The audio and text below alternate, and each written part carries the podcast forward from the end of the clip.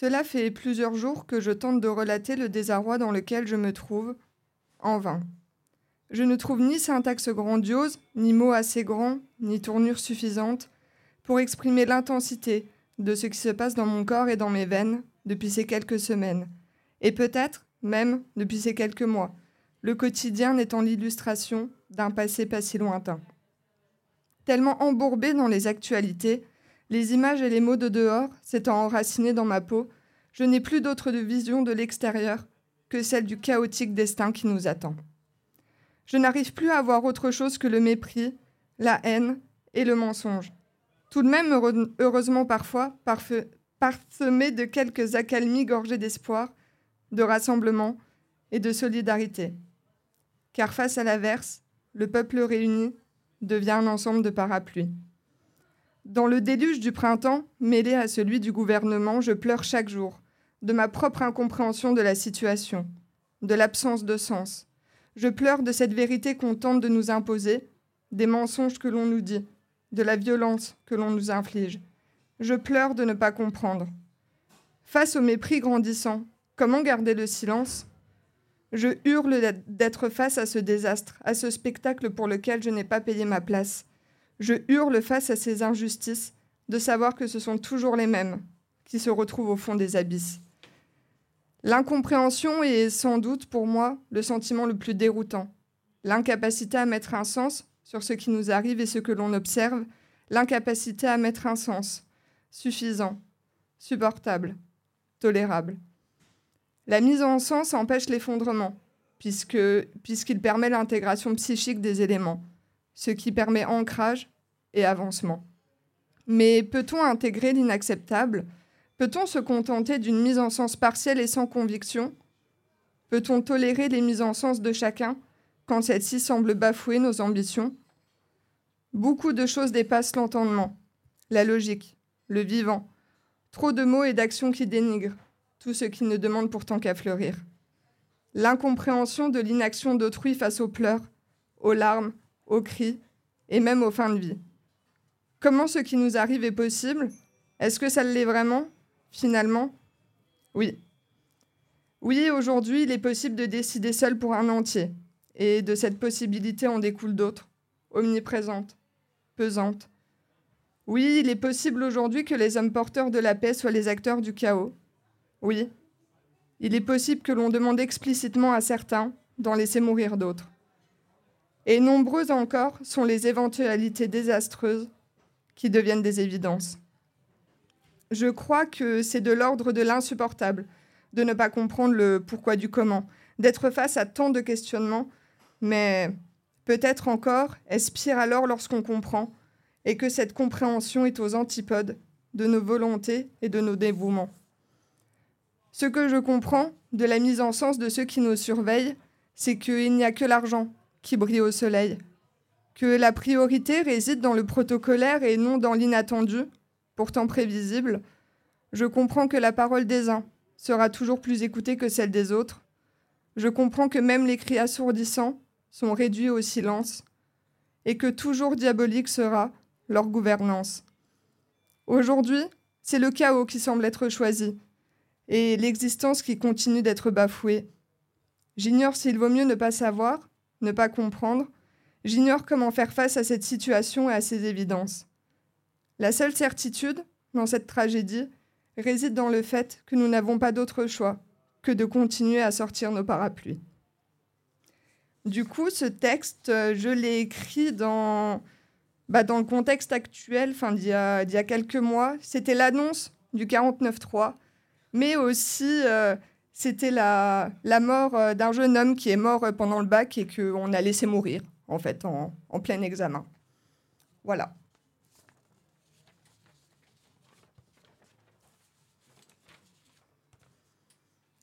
ce qu'il nous reste. Il y a les discours débiles et les pensées défaillantes, les mensonges à ciel ouvert, sur plaies infectées et béantes. Il y a les gens qui font semblant de ne pas comprendre, les voitures cramées, comme l'illustration de nos propres cendres. Il y a les récits qui nous inventent, les tentatives de masquage, de la nécrose de leurs croyances. Il y a l'incompréhension et les mutilations l'empiètement des fondements d'une soi-disant nation. Il y a ceux qui mentent et ceux qui perdurent, les corps sur les trottoirs, gorgés de leurs morsures. Il y a les débris et les éclats de verre, les résidus macabres de leur brutalité policière. Dans nos rues, il n'y a plus une parcelle à l'ombre. Chaque recoin, chaque recoin, oh Dans nos rues, il n'y a plus une parcelle à l'ombre. Chaque recoin porte désormais le gris des tombes. Ça sent la peur et le ciment, les pieds abîmés par les sols brûlants, ça sent le soufre et la tragédie, les ricochets des vies que l'on irradie. Ça pue la haine et la méfiance, les quotidiens recouverts par des bidons d'essence. Ça a l'odeur du chaos et de l'asphyxie, l'étouffement de l'expression, de nos rêveries. Alors, face à tant de mépris et de coupables, face à tant d'insouciance et de saccage, que nous reste-t-il? Que nous reste-t-il face à la montée des eaux? Que nous reste-t-il lorsque la vague quitte les flots? Il nous reste l'amitié qui se réinvente et qui sans cesse nous offre des panels d'existence. Il nous reste la force de nos groupements et la grandeur de nos amants. Il nous reste la sensation des pieds dans le sable, les échos de rire autour de nos tables, l'odeur de la glycine qui déborde de chez le voisin, et le cappuccino qui se renouvelle chaque matin. Il nous reste l'écriture et la création, les bains de minuit et l'ensemble de nos intuitions, les jardins dans lesquels résident des millions de fleurs, et l'ensemble de nos projets prometteurs. Il nous reste l'espoir, le vin rouge et les chansons. Il nous reste aujourd'hui, demain, et nos révolutions. Et même si par la fenêtre chantonne le bruit des sirènes, nous serons le tourbillon qui brisera nos chaînes. Et même si les ruines dominent largement, on bâtira des cathédrales de nos beaux testaments. Et même si tout va à l'envers et dans le mauvais sens, on cramera leur tour pour en faire des pistes de danse. Et même si certains veulent nous mettre en pause, nous disperserons notre lave dans chacune de nos proses. Nous ferons de ce chaos la force de notre poésie, nous ferons de nos luttes le plus puissant des récits. Et ce texte, du coup, bah, c'est aussi un texte sur la situation actuelle, un petit peu plus actuelle, du coup. Donc, euh, bah, malheureusement, la, la, mort de Naël, tout, tout, ce qui se passe dehors, l'ensemble des discours mensongers qu'on nous dit, le, racisme ambiant et, euh, et ouais, tout ce, tout ce chaos, quoi.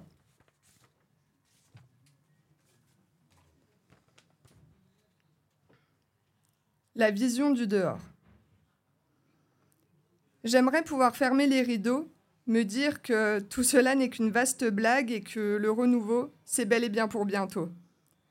Or, ce que j'observe depuis ma fenêtre, triste réalité qui ne date pourtant pas d'hier, c'est qu'à chacun des nouveaux jours surgit une nouvelle actualité tumultuaire. À chaque matin, un nouvel assombrissement du destin. Ce que je vois dehors n'a rien de glorieux une tentative de danse bancale dans un climat nuageux. Je vois le monde qui tangue et qui flanche. Au premier rang, l'ensemble des âmes qui tremblent. Bien loin devant, je crois voir l'horizon qui s'épaissit, forcé de constater l'absence de lumière face au bruit. Je vois le monde coupé en deux, nos idéaux désormais submergés par le feu. D'un côté, ceux qui ne cessent de suffoquer, de l'autre, ceux qui prennent place sans le demander. Je vois les frontières qui se dressent, les regards hypocrites depuis leur forteresse. Derrière leurs écrans qu'ils voudraient protecteurs, se cache la vérité sur la tragédie de nos malheurs. Je vois le silence face à nos convictions, le déni assumé de nos révolutions, les plaintes de ceux qui pensent qu'on en fait trop et les vestiges de ceux partis d'une balle dans le dos.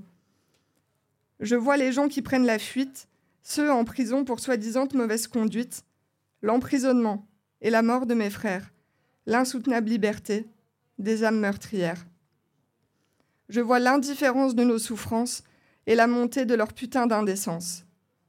Là aussi, force est de constater la mise à mort de nos dernières libertés. Tant de choses qu'on peine à croire, tant de choses qu'on ne préférerait pas voir, le reflet de nos visages morcelés, dans le miroir. À force d'avoir ces visions, on en perdrait presque la raison. À force de voir cela dehors, on s'insurgerait presque de la distribution des torts. La vision du monde qui brûle et de nos corps qui hurlent, la vision de leurs mensonges ridicules et de l'éclatement de nos particules, la vision de la réalité sur les pellicules et celle de l'omniprésence de leurs matricules. La vision de l'étouffement de nos cris sur nos réseaux, la vision du sang des hommes qui longe les ruisseaux, la vision de nos plaies sous les manteaux et les trous creusés par nos propres tombeaux. Je vois la succession de leurs empêchements. Je vois le monde tel qu'il nous le laisse. Je vois le désastre qui nous attend. Ma vision du dehors, celle des matins qui reviennent toujours trop tôt. Ma vision du dehors, celle dont le naufrage empêche de fermer les rideaux. Euh, je, peux parler de la poésie? Je pense que je l'ai rencontrée par le biais Pour moi, la poésie, pas énormément. Euh, pour moi, la poésie, c'est pas un style qui m'intéresse trop. J'ai l'impression que c'est assez ce que je suis. normé. C'est ce que je vois, c'est ce que j'observe, c'est ce que j'entends. Qui sont en nous. C'est moi et un peu des autres. Voilà. Littérature, le podcast Poésie sur RCN. Des mots qui jaillissent du ventre, des mots qui dansent en corolle et qui deviennent des racines, puis des fleurs, des mots incrustés sur des carnets qu'elle trimballe partout depuis l'adolescence, des feuillets de poèmes qu'elle serre contre elle comme des trésors. L'écriture, mais pas seulement, le dessin dans l'inscription de ses trajectoires et de celles des autres, ce qu'elle aide dans ses ateliers à être au plus proche d'eux-mêmes, à être eux, tout simplement. Ses pétales ornent aujourd'hui son quotidien, car elle est là où elle doit être, à sa place, sur scène. Le vase a débordé de mots, de mer, de beauté et de poésie. Elle déferle aujourd'hui dans notre émission. Bienvenue, Romane Lutringer, dans le podcast Littérature.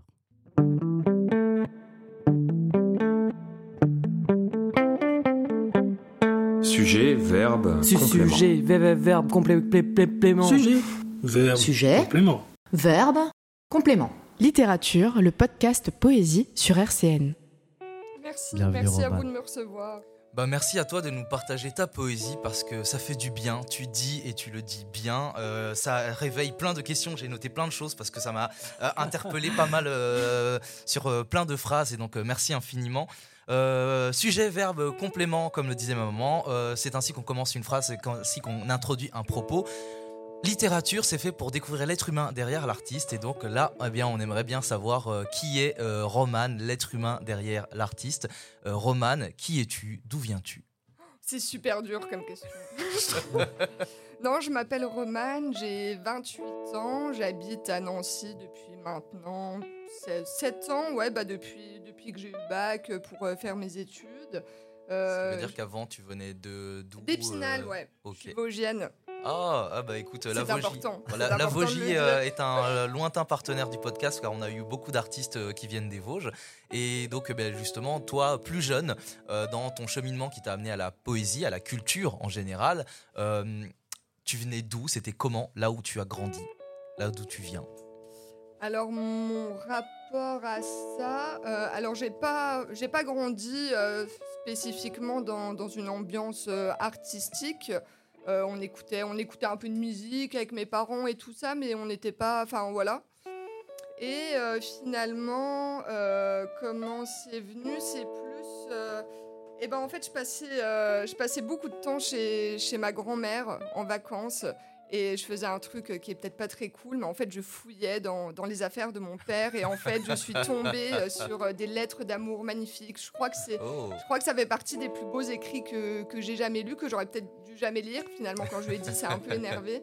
Et euh, mais je pense que c'est ça, en fait, qui a vraiment démarré mon goût, peut-être, pour l'écriture, parce que c'est la première fois que je lisais quelque chose qui était, euh, bah, qui était de l'ordre un peu de l'intime et que bah, j'avais pas l'habitude de lire parce qu'on m'a pas forcément transmis d'ouvrages importants à lire, euh, enfin, ah. hormis ceux de l'école ou. Et, euh, super et cet héritage familial-là, c'est ce qui t'a un peu euh, donné euh, cette envie aussi plus tard de construire des textes. Tu reviens de temps en temps? Est-ce que ça t'arrive de les relire de temps en temps, ces lettres? Alors, je, ne les relis pas. Je les ai toujours. Elles sont dans, mes fameuses boîtes, euh, boîtes à souvenirs. J'ai des boîtes à souvenirs euh, par année où je conserve tous les éléments importants. Ça va du ticket de bus jusqu'à euh, l'article de journal ou ce genre de trucs. Mais je les relis pas. Mais ouais, je pense que, je pense que ça m'a influencé parce que finalement, les premiers trucs que j'ai écrits réellement de, de ma vie, en fait, c'était des lettres d'amour, quoi. C'était des lettres d'amour ou, euh, ou, des espèces de petites citations là-dessus aussi. Enfin, mais la première fois vraiment que, que moi j'ai écrit, ça a été pour parler d'amour et enfin, même aujourd'hui maintenant, même euh, si là j'ai lu euh, deux trois textes vénères quand même, mais parce qu'il faut. mais j'ai commencé à écrire par l'amour, donc je pense que, que ouais, ces lettres ont une importance. Et ouais, je me suis dit aussi bah, qu'en fait on pouvait faire des tout ce qu'on ressentait, on pouvait l'écrire, on pouvait le transmettre à quelqu'un finalement. Je suis un peu une obsédée de la trace aussi. Je, trouve ça important de laisser une trace. Je trouve ça intéressant parce que euh, déjà, si jeune, tu avais déjà cette, euh, cette volonté de, transmettre, de, en tout cas cette envie de, de communiquer, d'interagir avec les autres, euh, avec mm. autrui. c'est parce que tu étais particulièrement exacerbé et donc tu avais plein de choses à dire ou est-ce que au contraire tu étais un peu timide et tu avais en fait des choses à dire et que tu avais du mal à dire? En fait tu étais comment euh, Est-ce que tu étais euh, extraverti ou introverti euh, En tout cas, je, m'interroge sur qu'est-ce qui a pu pousser la jeune Romane à déjà avoir des velléités de d'écrire, de, dire des choses et de transmettre? Une volonté cruelle de prendre place. Et c'est pour ça que j'ai trouvé ça très beau que Mouloud parle de, de, place, en fait, finalement, dans sa présentation. Parce que oui, j'ai toujours eu un milliard de choses à dire, mais je me suis toujours dit que ça intéresserait jamais les gens, de toute façon. Et je me suis jamais aussi non plus sentie euh, légitime d'écrire des trucs ou euh, ce, genre de choses. Mais ouais, en fait, j'avais besoin de dire quelque chose. D'où vient ce, ce, manque de légitimité, cette impression de ne pas avoir sa place? Voilà, bah là, si je le savais. oh, je, pense que c'est un peu lié euh, à mon histoire familiale, à, tout ça, mais oui, il y, a forcément un petit ancrage là-dedans, mais euh, je pourrais pas euh, en mettre plus de signification que ça. Mais oui, je sais que même encore maintenant, euh, j'ai cette volonté de. J'ai besoin ouais, de, me, de, me, sentir à ma place ou d'être rassurée sur la place que je prends si j'en prends pas trop. Généralement, c'est ce qu'on me reproche, que je prends un petit peu trop de place. Mais du coup, pour venir à ta question, si j'étais introvertie ou extravertie, en fait, je pense que je suis extravertie, mais qu'il y a quand même une espèce de petite partie de moi qui reste introvertie. Enfin, je suis une fille qui, je suis une fille au jardin secret, moi, tu vois, qui vraiment où il y a plein de trucs que, que, je dis pas, que je vis que pour moi. Et euh, mais d'un autre côté, enfin, j'aime trop les gens, je suis tout le temps avec eux, je confie beaucoup ma vie aussi, mais euh, pas tout, quoi, peut-être. Et dans la construction, dans la construction de ta propre culture, c'est quoi qui t'a nourri en termes de, enfin, d'auteur, de, de musique Qu'est-ce qu'il y a euh, on va dire, a été le fil rouge dans ton adolescence? Sortie, activité culturelle de tout genre hmm, Le souvenir culturel que j'ai, le premier souvenir culturel que j'ai de mon adolescence, et je pense que c'est un lien bah, avec l'écriture, l'amour que j'ai pour la musique aussi maintenant, c'est euh, en fait j'ai découvert euh, Damien 16. Révélation. Ça a été, euh, révélation, coup de cœur, coup de poignard partout. Enfin, euh, et j'ai écouté ça avec mon père, qui euh, lui aussi est tombé en amour total. Enfin, chaque année, on va le voir en concert encore maintenant. et je pense que du coup, c'est, en fait, c'est la première fois que j'écoutais une musique volontairement entre guillemets, que je tapais sur YouTube une musique mhm. pour, pour l'écouter, parce que sinon bah, j'écoutais ce que, ce que mes parents écoutaient. Enfin, euh, du Noir Désir, ce genre de choses, Renault. Euh, donc euh, très bonne base tout de même, mais, mais je pense que la découverte de... Enfin, le, fait d'écouter ouais, vraiment Damien 16 et de d'entendre ses textes et d'entendre que ouais en fait on pouvait gueuler des trucs et que si on avait des trucs à dire on avait le droit de les dire c'est quoi la différence que tu as ressentie vis-à-vis de entre Damien Saez qui t'a parlé qui t'a vraiment été un choc et Renault et d'autres Noir Désir qui étaient ce que tes parents écoutaient Damien Saez écrit quand il dit ces mots, quand il dit ces mots, quand il parle, tu vois vraiment, enfin, tu sens que le gars il a trop la haine et que, euh, enfin, il, il, est pas là. Alors, enfin, alors que Renaud, je l'adore, hein, par exemple, mais il a quand même un côté très nonchalant, même s'il peut dire des choses très profondes. Alors que euh, Saez, non, tu vois qu'il a vraiment, enfin que. Lui, t'as le sentiment qu'il incarne en fait, euh, son, enfin, ses écrits. Ouais, c'est le mot. Et c'est important pour toi d'incarner les choses que tu que tu dis Bah ouais, après, c'est plus facile à dire qu'à faire, j'imagine, mais, mais ouais, c'est ultra important qu'il que, y ait une un fil rouge, enfin une ligne droite, que ça soit authentique. Moi, je porte beaucoup d'importance moi à l'authenticité et à ce qu'on met de nous dans les choses et et je pense que ouais, c'est important de toujours partir de soi, même si ça plaît pas à tout le monde, et de jamais essayer finalement de, de partir dans d'autres directions. Et, euh, et ouais, non, pour moi, c'est important. Donc, dans incarner, pour moi, tu as quand même la notion d'authenticité. Donc, ouais, pour moi, il faut incarner, enfin, il faudrait tendre à incarner euh, ce qu'on fait, quoi. Et dans ce petit soi euh, que tu as construit petit à petit, quand tu as découvert SAES, quand tu t'es construit ta propre culture euh, à toi qui différait de ton entourage. Euh, quel a été ton cheminement? Parce que du coup, euh, avec tout ça, tu m'as dit que tu t'es installé à Nancy vis-à-vis de tes études, etc. Et tout. Donc, quel a été ton parcours?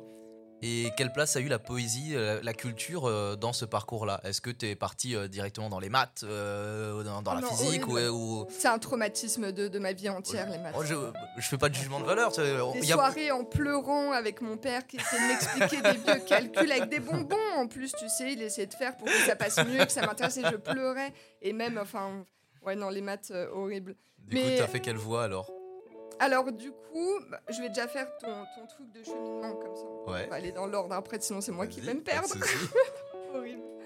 Mais euh, donc j'ai découvert euh, collège, Damien Saez, euh, tout ça. J'écoute avec mon père, je vois qu'on peut dire des trucs.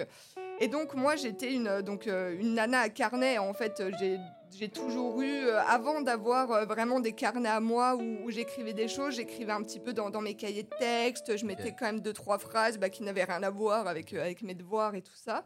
Après, j'ai commencé à avoir des journaux intimes, mais qui très vite se sont transformés en fait plus en, en espèce de, journal de parcours de vie et d'histoire.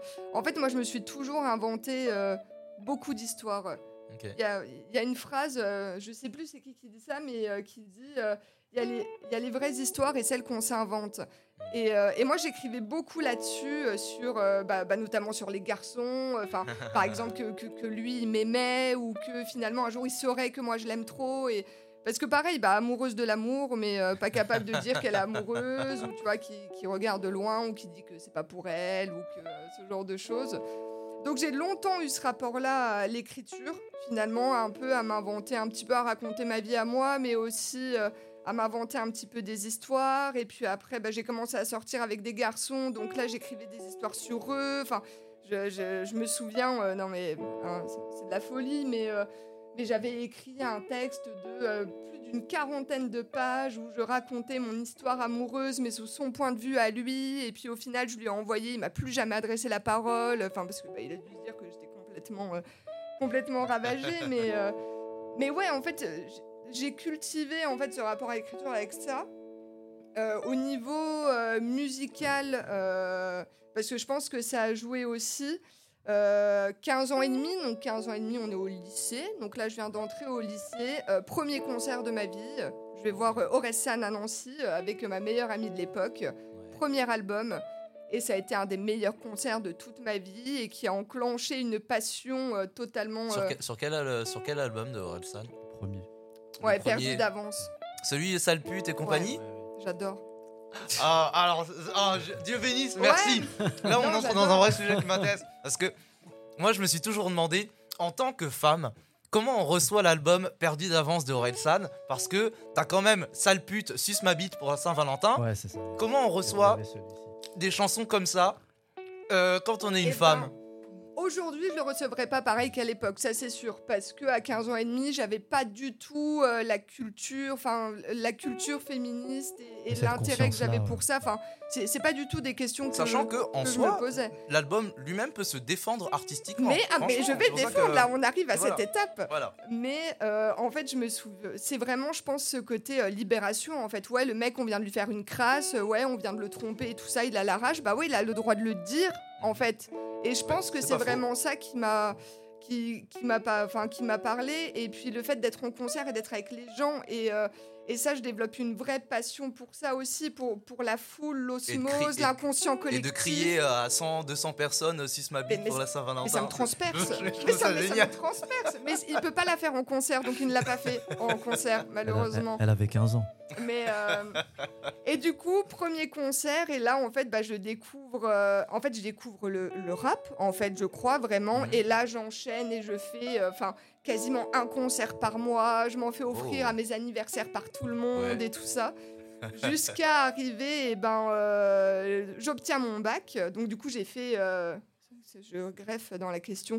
J'ai fait un bac littéraire option art plastique. Mais option art plastique lourd, ce qui fait qu'en fait, j'avais 6 heures d'art plat par semaine. Ok. 3 heures de pratique et 3 heures de théorie. Ça va, tu l'as bien, épreuves au. Tu bien vécu Ah bah c'est grâce à ça que j'ai mon bac. Donc, ouais, concrètement. Ah, bah, Concrètement, ah bah, j'ai eu la moyenne nulle part, sauf en philo où j'ai eu 16. Donc yes. coef 6, ça fait plaisir. Euh, et Arpla, en... c'était quoi Coef 27 C'était ça Parce que c'est lourd. Alors, tu dis c'est quand même lourd. Euh, Coef 9 ah, et Coef 6. Donc j'ai eu un 20 Coef 9 à l'oral. ça change tout. Euh, j'ai eu un 18 Coef bah, 9 aussi au deuxième oral et à l'écrit. Alors, juste moi, j'ai pas grandi en France et j'ai jamais compris. Quand vous parlez de coef, c'est quoi? C'est le, pourcentage du truc, c'est euh, genre ta ah, note, elle va valoir. C'est coefficient, c'est l'abréviation. Ah, oui, c'est ça. C'est ah, coefficient. D'accord, ok, autant pour moi. Non mais je suis désolé, j'ai juste. Euh, non, bah, pas de Très bien. Donc voilà, donc euh, non, je l'ai très bien vécu et d'autant plus que c'est vraiment aussi à la période là que j'ai bah, découvert ce que je, voulais faire, que je voulais être art thérapeute et tout ça. Donc non, franchement, j'ai très très bien vécu. Donc du coup toute la période euh, lycée, donc moi j'étais à la fois dans une période, et eh ben au niveau artistique j'étais dans une vraie réflexion de, ma pratique artistique parce que bah fallait que je présente un dossier au bac, fallait que ça soit un truc solide et je voulais que ça parle de moi, je voulais que ça parle de mon histoire et, et tout ça. Et côté euh, musique, et eh ben ouais j'ai enchaîné tout plein de concerts et donc plein d'énergie et plein de gens ouais, qui viennent en fait sur scène et qui défendent leurs trucs et qui balancent leurs textes et puis les gens les écoutent et, euh, et moi j'ai trop une fascination pour ça aussi je pense. Et euh, donc j'ai fait un bac littéraire, après j'ai fait une euh, fac de psycho, jusqu'à bac plus 4 donc jusqu'à la maîtrise. J'ai validé mon M1. Bah, Dieu bénisse. J'ai euh, malheureusement loupé, enfin malheureusement ou heureusement, parce que de toute façon je voulais pas être psychologue, donc, euh, mais je voulais le titre en fait pour me protéger, parce que art thérapeute c'est pas un métier, tu sais. Donc, euh, et on me l'avait assez répété au lycée que c'était pas un métier, qu'il fallait que je fasse autre chose, que je me disais non bon bah il faut voilà il faut que j'ai un diplôme de psy, comme ça je suis psy, et puis après moi je fais mon art thérapie et puis tranquille quoi. Sauf que bah, j'ai pas du tout passé la sélection. En plus, c'était l'année de la réforme, blocage de la fac. Enfin, j'ai passé que 4 euh, épreuves au lieu de 12 sur mon master. Enfin, catastrophe. On n'a pas été en cours pendant plus de 8 mois. Enfin, j'aime beaucoup en tout cas cet accident de parcours. Moi, je trouve j'aime les chemins de traverse dans la vie, donc euh, c'est cool. Bah, et puis en plus, ouais, bon chemin de traverse parce que du coup, euh, bah moi, je me trouve embêtée parce que bah il me reste un an de trou entre guillemets. Bah, l'année qui était prévue pour le M2, il me reste un an de trou avant d'entamer ma formation d'art thérapie à Lyon. Et donc je me dis bah merde, bah je fais quoi pendant pendant l'année là Je peux pas tout de suite démarrer mon école. Donc au final, je fais un service civique. Euh, au sein d'un groupe d'entraide mutuelle. Euh, donc un, milieu que, que j'affectionne particulièrement et euh, ça fait maintenant ouais, quasiment 5 ans, je crois, que, que, je fais des ateliers dans ce genre de structure. Super. Et donc voilà, un an de service civique. Une fois que mon service civique c'est fini, et eh ben, j'ai entamé une formation de 2 ans sur Lyon, du coup, pour obtenir le, le, titre, entre guillemets, puisqu'il n'existe pas d'art thérapeute. Et, euh, et en même temps, du coup, eh ben, j'étais animatrice dans un GEM, dans un autre GEM. Quoi, euh, un GEM Un groupe d'entraide mutuelle. Ah, ok, GEM, ok, d'accord.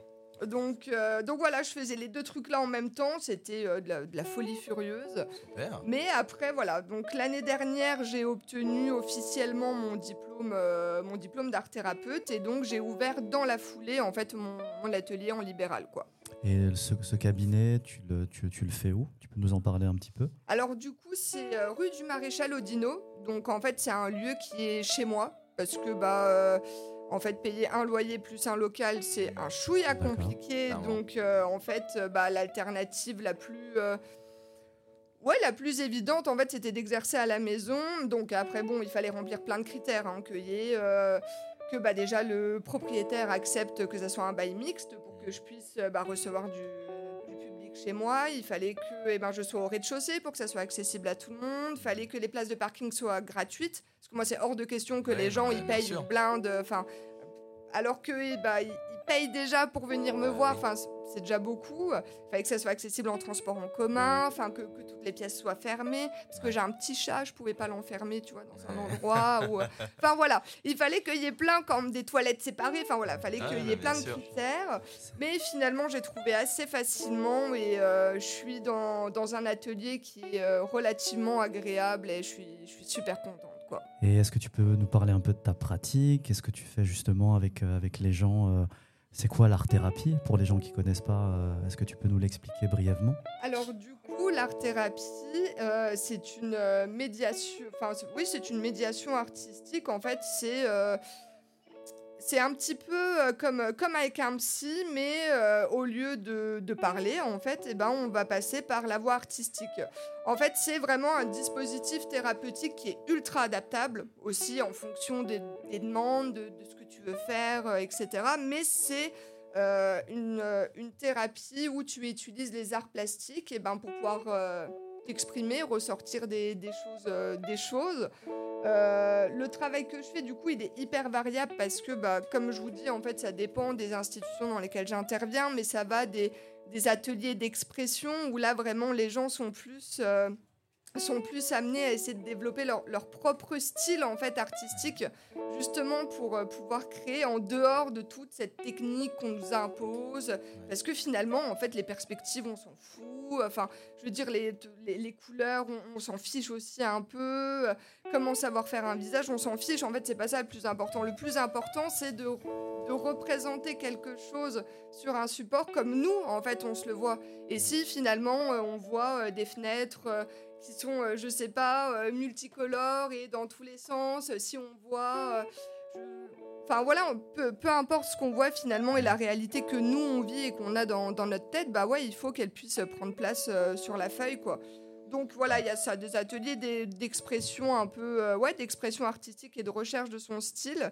Et puis je fais des ateliers bah, plus, euh, plus traditionnels du coup chez moi, où là des séances de, de deux heures avec une partie création et puis après une partie verbalisation autour de ah, l'œuvre. Enfin voilà. Super. Bah écoute, merci beaucoup. Là, tu nous as, tu nous as offert un beau panel sur euh, bien tout le cheminement qui a fait l'artiste que tu es aujourd'hui. On va pouvoir basculer sur la prochaine rubrique pour arriver à savoir, eh bien, aujourd'hui, dans ton quotidien, quelle place a la poésie? Virgule. Euh, virgule. Ouvrez les guillemets. Ouvrez les guillemets. Virgule. Ouvrez les guillemets. Virgule. Ouvrez les guillemets. Virgule.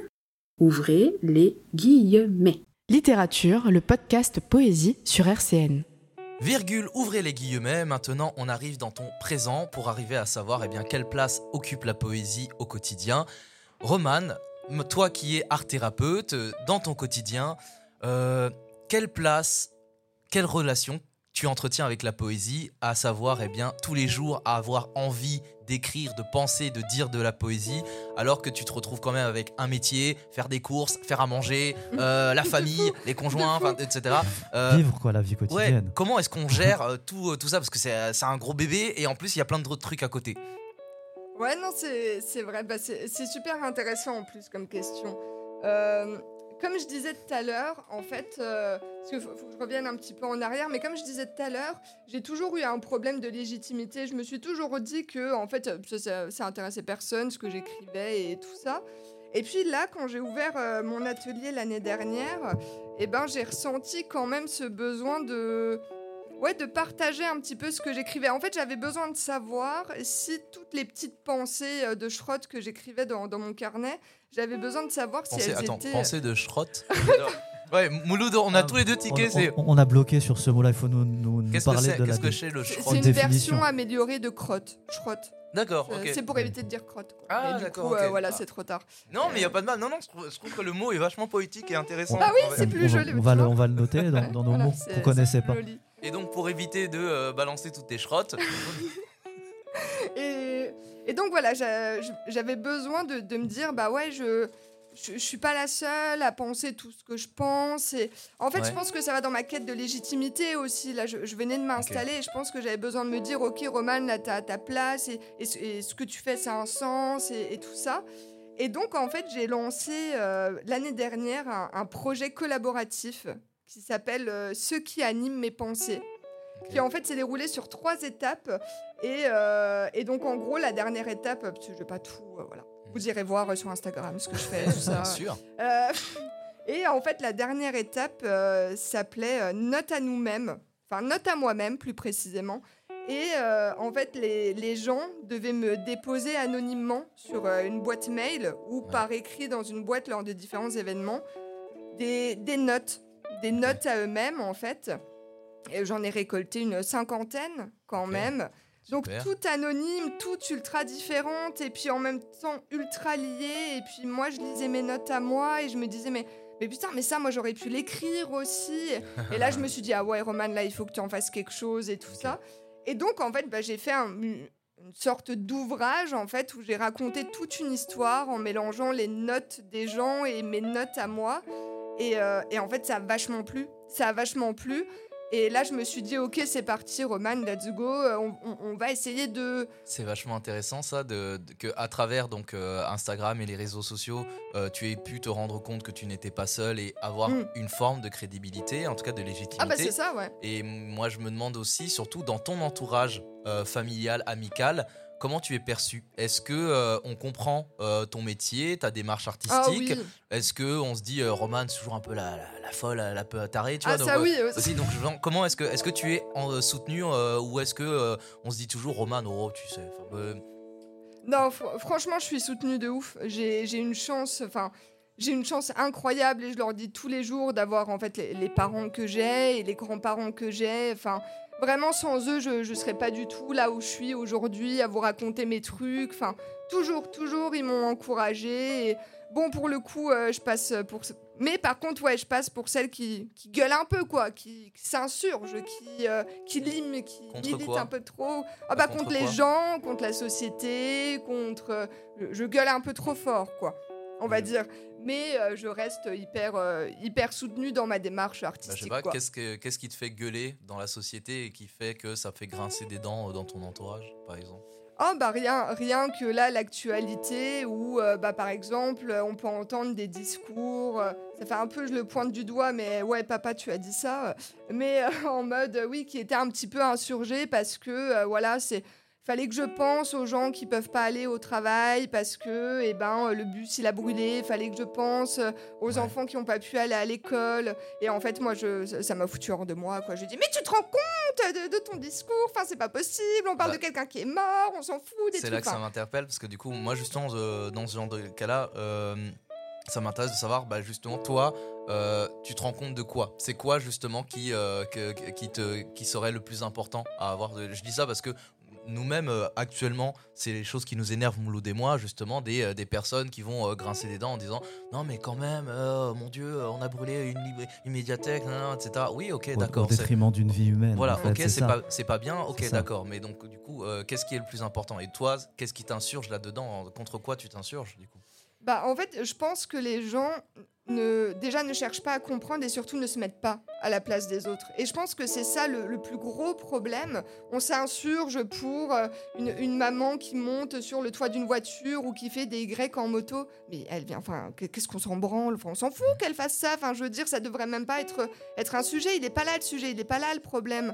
Enfin, les, les, trucs qui crament, enfin, on s'en fout, ouais, ça fait chier, mais le, le problème, il n'est pas là non plus. Enfin, je veux dire. Et en fait, oui, j'ai l'impression que les gens ne ouais, ne, soit, j'ai pas envie de dire, euh, les gens ne, creusent pas parce que euh, j'ai pas un savoir non plus. Euh, voilà, mais je veux dire, oui, j'ai l'impression que les gens, en tout cas, ne prennent pas la peine de se mettre à la place d'autres. Mhm. Et portent des discours, ouais, sans même se questionner bah, sur leurs leur propres privilèges à eux et puis ce que eux ils feraient si ça leur arrivait, quoi. On t'a entendu en début quand tu as lu tes textes, on les, on les a sentis très engagés. Et justement, tu as vraiment besoin là, enfin tu ressens ce besoin là en ce moment de l'écrire, cette colère. Ah oui, ah bah oui, oui, oui, parce que euh, au-delà du fait bah, d'en parler autour de moi, enfin je, je sais que je peux, je peux saouler les gens aussi. Enfin il y a des gens qui qui, comprennent pas forcément, ou alors qui ont envie d'être dans un autre climat quand ils sont avec leurs amis. Et je comprends aussi, enfin que voilà, les gens ils ont pas envie d'avoir ce genre de voilà de, discussion et tout ça, mais moi j'arrive pas, j'arrive pas à faire autrement en fait. Et donc du coup, eh ben, je les couche sur la feuille et puis, euh, et, puis euh, ça va mieux quoi. Et c'est quoi la, la, fréquence de tes, de tes écrits? Est-ce que tu écris quand ça vient ou tous les bah, jours? eh ben c'est pour enclencher avec l'histoire de, de notes à moi-même. Donc du coup, ça y est, euh, cette espèce d'ouvrage est fait et je commence à me dire bon bah Roman, il faudrait peut-être euh, essayer d'écrire euh, d'écrire un peu plus quoi. Enfin, essayer d'écrire un peu plus et puis un jour en fait, on m'offre donc moi j'avais l'habitude d'écrire sur des, des, tout petits carnets. En fait, vraiment pour qu'ils tiennent dans mes sacs bananes. En fait, je suis une grande fan de sacs bananes. Et pour pouvoir les trimballer partout, bah, il faut que mon carnet soit tout petit, quoi. Et en fait, un jour, on m'offre un carnet beaucoup plus grand.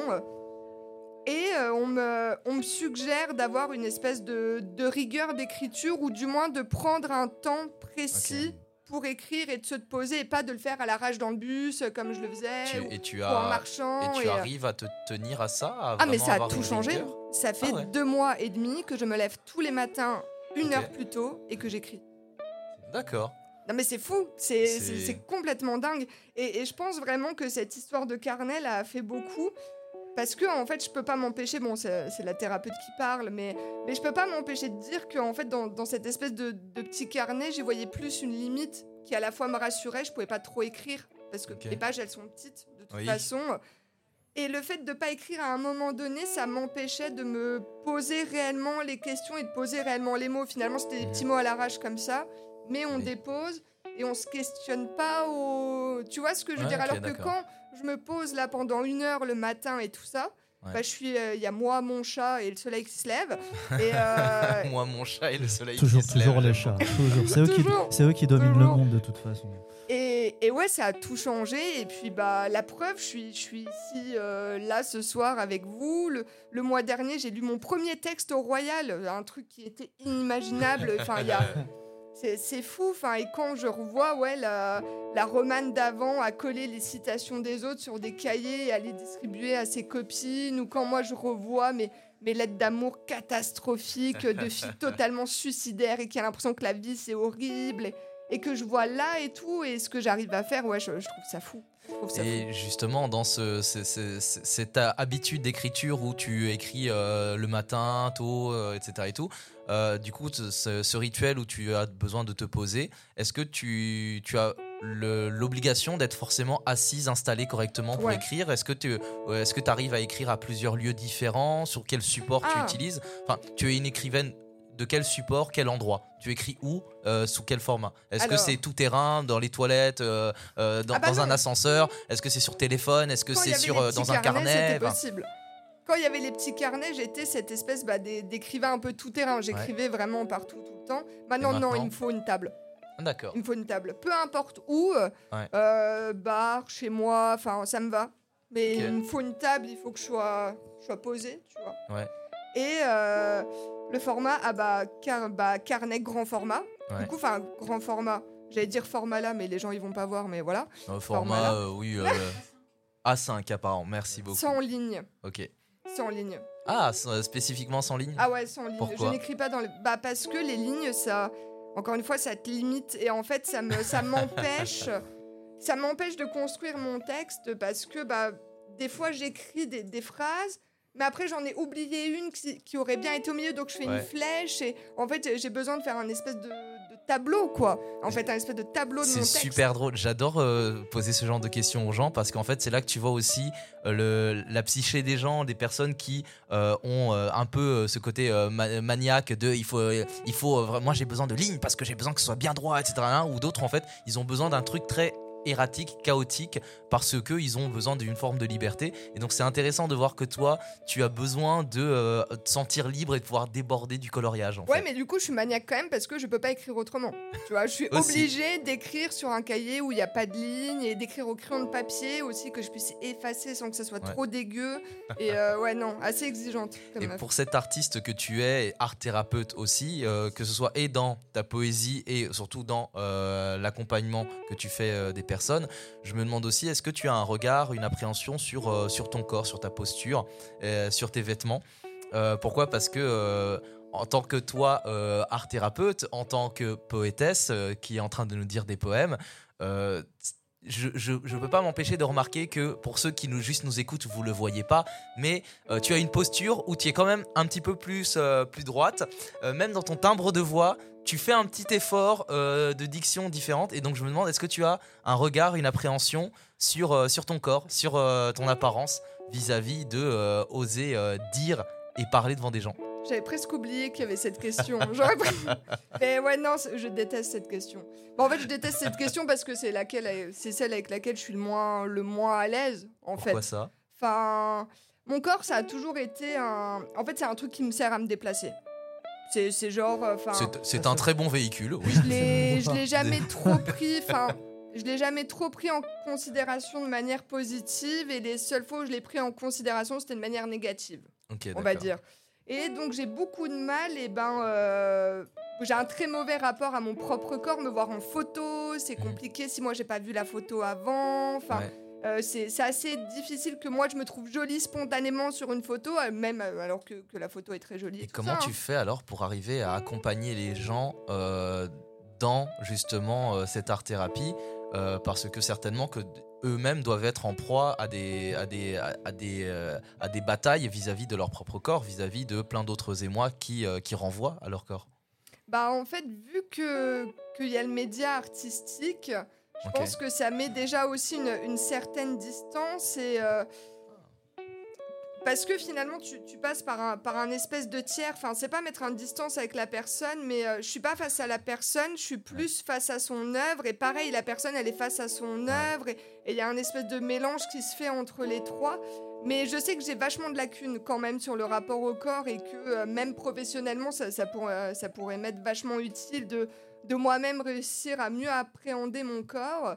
J'essaye de le faire à tel point qu'il y a euh, ouais, deux semaines, trois semaines, j'ai participé à un laboratoire chorégraphique où j'ai dansé dans les rues de Nancy en pleine nuit avec un groupe de meufs. Enfin. Alors pour ceux qui juste vont écouter le podcast, à ce moment-là, Roman a mis les mains sur son visage, l'air de se déconfire. Je me, revois, je me revois rue Saint-Jean en train, en train de hurler et de faire des trucs avec mon corps et euh, et vraiment c'était une expérience de dingue parce que euh, moi qui avais jamais jamais trop ressenti mon corps, ou du moins j'ai cette sensation que j'arrive pas à le ressentir dans sa totalité comme je devrais. Alors que c'est chelou parce que peut-être que ça se trouve je le ressens, mais. Euh, ouais, voilà, justement, est-ce que c'était ce premier pas déclencheur d'avoir dansé? Est-ce que ça t'avait justement euh, donné cette envie justement de te produire sur scène et, euh, et te tenir droite justement face, face au public? Alors, je pense que j'ai pas encore assez de recul là sur l'expérience que j'ai vécue du laboratoire chorégraphique pour me dire que ça a joué. Non, ce qui a joué au, au, Royal et qui a fait que je suis venue dire mon texte, c'est qu'en fait j'avais envie de gueuler quoi. J'avais envie de lire mon texte et, de dire que, que ouais, j'en avais trop marre et que j'en pouvais plus de, tous ces cons et que. que c'est le, le contexte, c'est le contexte actuel qui, est, qui, a, qui, a, qui, a, qui, a, enfin, qui a fait que tu t'es euh, dit je vais y aller. Ouais, tu ouais, ouais. Ah, parce que je me suis dit, euh, enfin si ma seule possibilité d'action est là-dedans, parce que je me sens tellement impuissante face à ça, et d'un autre côté, il n'y a que nous qui pouvons faire quelque chose finalement. Mais euh, et ouais, je me suis dit, c'est maintenant, maintenant, je dois le dire. En plus, je me suis dit, c'est la dernière de la saison. Si c'est de la merde, les gens ils m'oublient. Euh, enfin, voilà, mais je me suis dit, non, il faut que je le dise. Et puis surtout, c'était un texte bah, qui me, me, tenait à cœur. C'est le deuxième que, que, je vous ai lu du coup. Et euh, et ouais, de toute façon, enfin, il fallait que je le dise maintenant parce que si je l'aurais dit plus tard, il y aurait eu un, enfin, ça aurait eu moins de sens parce que, bah, comme je disais dans, dans l'autre texte, dans, dans, le premier que j'ai lu, en fait, chaque jour il se passe un nouveau truc. Chaque jour il y a une nouvelle dinguerie qui se passe et, euh, et donc du coup, et eh ben, c'est pas qu'on oublie la précédente, non, justement, on la garde en tête, mais il y a besoin de gueuler de nouveau encore sur un nouveau truc et, euh, enfin voilà. Bah, merci. Euh de gueuler justement si haut et fort euh, ce que tu dis. On va se faire un plaisir de pouvoir t'entendre à nouveau gueuler, euh, partager ta poésie pour euh, la prochaine rubrique juste après le petit jingle.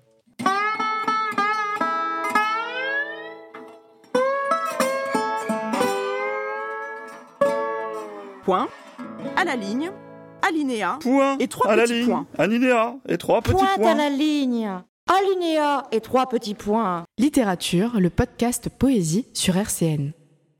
Je veux partager la terre avec toi, soulever les montagnes du chagrin, marcher dans les nuits, tels des funambules, continuer de toucher le soleil, sans jamais qu'il ne nous brûle. Plonger dans la mer de tous nos secrets, ressortir ivre et trempé, et ne jamais cesser de danser. Je veux des enlacements et des crépitements, des averses de baisers, la continuité de nos mouvements.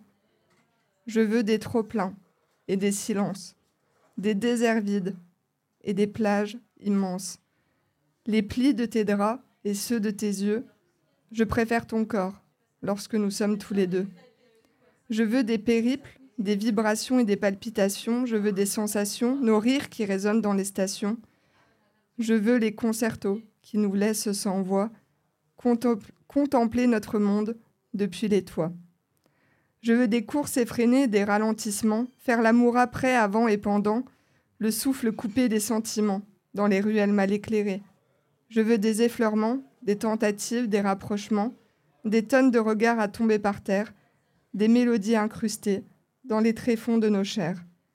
Je veux l'intensité et l'éclaircie, je veux toi dans tous les jours qu'il reste de ma vie.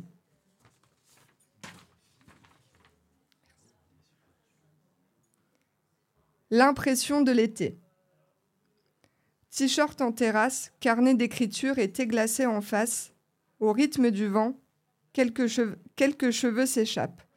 Soleil timide mais ombre suffisante, sensation de chaleur non brûlante. L'été arrive dangereusement. On imagine alors les grains de beauté, les peaux rougies, les tissus échancrés, presque abîmés, de ne pas avoir vécu depuis des années. Ça sent les jours rallongés, ceux où la nuit annonce le démarrage d'un nouveau jour. Ça sent les fleurs, les rencontres et les éclats. Ça sent les premiers verres en terrasse et les danses sur les places. Ça sent l'odeur des nouvelles choses, l'odeur qu'on attribue à l'immensité du ciel, l'odeur des possibles et des longs jours. Ça sent la beauté des moments que l'on a attendus longtemps, climat de transe, de fracas et d'amour de vacances. L'été arrive avec sa liste de promesses, ses attentes et tumultes. L'été arrive avec sa tendresse. Rayon discret qui s'attarde sur épaules dénudées, nombril et paupières pailletées qui s'animent sous lumière tamisée, les rires qui s'attardent, l'agglomération des gens et des corps qui parlent. Le nouveau rythme de l'été, saison gorgée de subtilité, à mi-chemin entre l'éclaircie et la terreur, Dès possible, l'été en est la demeure. Euh, bah, la dernière partie, c'est plus la partie vraiment euh, café du commerce, analyse de texte, mais euh, pas l'Académie française, t'as vu C'est vraiment juste entre potes tranquille. Et bah, déjà, bravo et merci beaucoup pour tes textes qui résonne malheureusement avec l'actualité. Mm. Euh, aujourd'hui, là, on est euh, le 12 juillet 2023, euh, et donc par rapport à l'actualité, eh bien, on est en proie avec la mort du jeune Naël qui est mort lors d'une interpellation par la police. Et en plus de ça, bah, tu l'as évoqué dans ton texte, on ressort de un long périple réforme de des retraites, des retraites, etc. et tout, 49.3 et autres. et toi dans ta cagnotte, poésie. Cagnotte derrière. Voilà, la, cagnotte immonde, la cagnotte de la honte. Euh, Il y a un milliard de choses. Et, Là encore tout à l'heure, j'allume mon téléphone et qu'est-ce que je vois? Comme quoi Darmanin va faire en sorte que le flic soit payé. Encore qu'il ait une paye. Non mais c'est fou, c'est fou et c'est ça que je vous dis. En fait, à chaque nouvelle journée, il y a une nouvelle actualité en fait qui nous fait briller. Et c'est là que moi ça m'interpelle euh, dans ta poésie cette colère-là, et tu l'as dit plusieurs fois, face au problème de l'inaction, mais l'inaction de qui, de quoi? C'est l'inaction de quoi qui t'énerve, qui te, qui, te, qui, te, meut, qui te fait bouger, qui te, soulève? Ben, on va pointer personne du doigt, mais du gouvernement en général, on va dire en fait des gens qui, qui, auraient la possibilité de faire quelque chose là maintenant tout de suite, et des gens qui, qui, nous regardent droit dans les yeux et qui nous disent ah mais non mais ça on peut pas le faire, on peut pas faire autrement, mais on fait ci, mais on fait ça, alors que nous en fait on, voit tout l'inverse et on voit ce qui se passe et on a vu les articles et les chiffres, et, en fait on nous prend pour des cons et moi c'est ça qui m'énerve. C'est ça qui m'énerve. Donc, ouais, vraiment, c'est l'inaction. C'est déjà l'inaction de, du, gouvernement. Et puis aussi, peut-être, je pense, l'inaction des, des, gens en général qui réfléchissent pas, quoi, et qui continuent à tenir des discours qui sont bêtes, quoi, en fait. Bah, franchement, merci de le dire parce que si on fait aussi ce podcast, c'est parce que nous, on est un peu en colère contre justement ce silence euh, pesant. On a l'impression d'être seul, euh, d'être fou pendant que euh, en fait on essaye de faire des moulins à vent et de dire oh et les gars, enfin réveillez-vous, il se passe un truc. Et moi, ça me touche à travers ta poésie, cette, le fait d'oser le dire à voix haute. Et moi, je me demande, dans ton entourage, dans les gens autour de toi, est-ce que tu as l'impression de voir un écho de, euh, de personnes qui sont tout aussi en colère que toi ou est-ce que au contraire tu as l'impression d'être seul dans ton entourage euh, et, tu trouves ça bizarre? Enfin je, me, sens que tu aies cette rage de le dire autour de toi euh, tu as l'impression que tu es épaulé là-dedans ou est-ce que toi aussi as, comme nous parce que moi et Mouloud régulièrement on a l'impression d'être deux, deux pecnos dans le désert pendant qu'il se passe des dingueries justement comme tu le dis et moi je me demande toi tu te situes où? Bah hum, alors je pense qu'aujourd'hui, l'entourage que j'ai est euh, un entourage que j'ai choisi. C'est-à-dire les gens qui. Ça, peut paraître ultra, euh, ultra dictature, hein, mais, mais en fait, les gens qui ne pensent pas comme moi sur des valeurs que moi je juge essentielles, en fait, je ne leur parle plus. En fait. Parce que je. voilà, parce que j'ai. C'est bien de prendre soin de soi aussi. Ouais, non, mais voilà, c'est. Préserver sa santé mentale aussi, c'est essentiel. Hein. Et, là, tu as, le sentiment d'avoir fait un tri ces, dernières semaines? Alors, ces dernières semaines, euh, non, plus euh, plutôt ces, dernières années. Et, euh, et en fait, sinon, j'évite d'en parler avec les gens qui, je sais, n'ont pas le même, le même avec moi. Par exemple, je pense, enfin, je sais pas, à ma sœur, ou enfin, voilà, à, mon entourage familial qui voilà, peut me trouver, eux, ils peuvent me trouver un petit peu trop euh, extrémiste, un petit peu trop féministe, un petit peu trop sauvage, même, on m'a dit, voilà, peut-être un petit peu J'aime beaucoup le trop féministe. Euh, je me demande toujours c'est quoi trop féministe. Euh, sauvage aussi, on connaît ça. ah bah attention, j'ai laissé pousser mes poils sous les bras, ça a traumatisé mon ah père à vie. Ah, ouais, non, il comprend pas vraiment. Enfin, non, voilà, ce, genre de choses. Mais mais ouais, non, avec, euh, avec mon entourage, voilà, je, bah, comme je disais tout à l'heure aussi, euh, les, les groupes d'amis, c'est pas être forcément. Être féministe, c'est se laisser pousser les poils sous les bras. Tu vois, je, ça m'interpelle toujours de. C'est ça. ça, le féminisme vu par, euh, par les hommes, tu vois. Donc, ouais. Ça, la, caricature totale. ah, bah oui, non, mais totalement. Mais généralement. Bah là, c'est ce qui m'est arrivé encore le week-end dernier. En fait, quand je sens que je vais pas être d'accord avec la personne ou que la personne va tenir des propos qui, qui me dérangent, mais que j'aime profondément cette personne et que j'ai pas du tout envie de la blesser, je dis simplement que j'ai pas envie d'en parler, en fait. Et que je sais d'avance qu'on va pas être d'accord et que bah voilà, on n'en parle pas et puis, et puis c'est pas grave. Sauf qu'évidemment, bah, on revient, on revient, on revient. Et donc, du coup, Romane, elle arrive, et puis Romane, elle gueule, et euh, voilà. C'est beau parce que je trouve que ça se, ça se suivait vraiment bien dans la suite des différents poèmes que tu nous as partagés. Et donc, avec tout ça, face euh, aux, poèmes que tu avais fait, où régulièrement tu répétais ceux qui nous restent. Et moi, je me demande, donc, avec tout ça, qu'est-ce qui reste de toi? Qu'est-ce qui reste de moi euh, par bah, rapport à quoi? bah, Par rapport au fait que tu te retrouves quand même de temps en temps à euh, mettre de l'eau dans ton vin, par rapport de, parfois devoir te taire pour ne pas aborder certains sujets. Donc qu'est-ce qui reste de toi? Est-ce que c'est vraiment toi ou est-ce qu'il n'y a pas un peu de compromission? Euh, As-tu l'impression de rester intègre vis-à-vis de toi-même, vis-à-vis de ta poésie, vis-à-vis de la personne, l'être humain que tu es? Qu'est-ce qui reste de toi quand tu te retrouves à devoir manier la chèvre et le chou et ne pas ne pas t'engueuler avec les proches, ne pas euh, lancer une manifestation parce que tu es en colère et qu'il n'y a, rien qui va Bah j'écris, du coup. J'écris pour euh, quand même euh, le dire, pour que quand même ça, ça existe. Ouais. Et ouais, voilà, si, si je suis pas là en train de le hurler avec les gens autour de moi, si je sens que l'espace là est pas possible, bah, un peu comme avec l'art-thérapie aussi, hein, quand on sent que les mots ils sont pas possibles, bah, on passe par un autre média et puis euh, ça arrive quoi. Tu parlais de ceux qui restent, mais justement, qu'est-ce qui reste d'espoir dans ce marasme actuel? Oh. C'est c'est quoi tes Tu parles pas à la meuf la plus optimiste. c'est quoi, c'est quoi ta lumière, tes bribes de lumière, tes interstices de lumière que tu vois des choses qui peuvent te donner de ah, bah l'espoir? ah bah, si, en fait je sais quoi répondre. Euh, en fait c'est ce que j'expliquais, ben justement euh, à, des gamins que je garde. On, parlait un petit peu de ça, de, de comment faire quand finalement tout tout est noir et tout ça, et qu'on a l'impression que bah il y, a plus grand chose.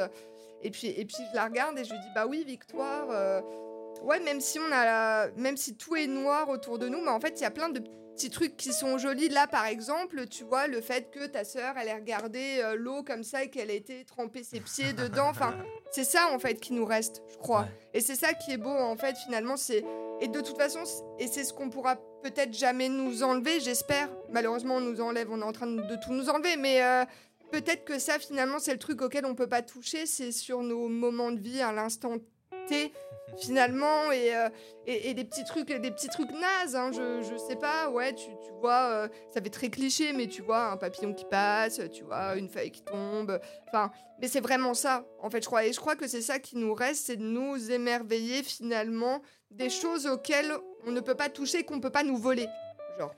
Bah écoute euh, franchement c'est magnifique. Là, tu viens de nous faire un. Va, on va conclure là-dessus. Drop de mic. la madame, elle a tout dit.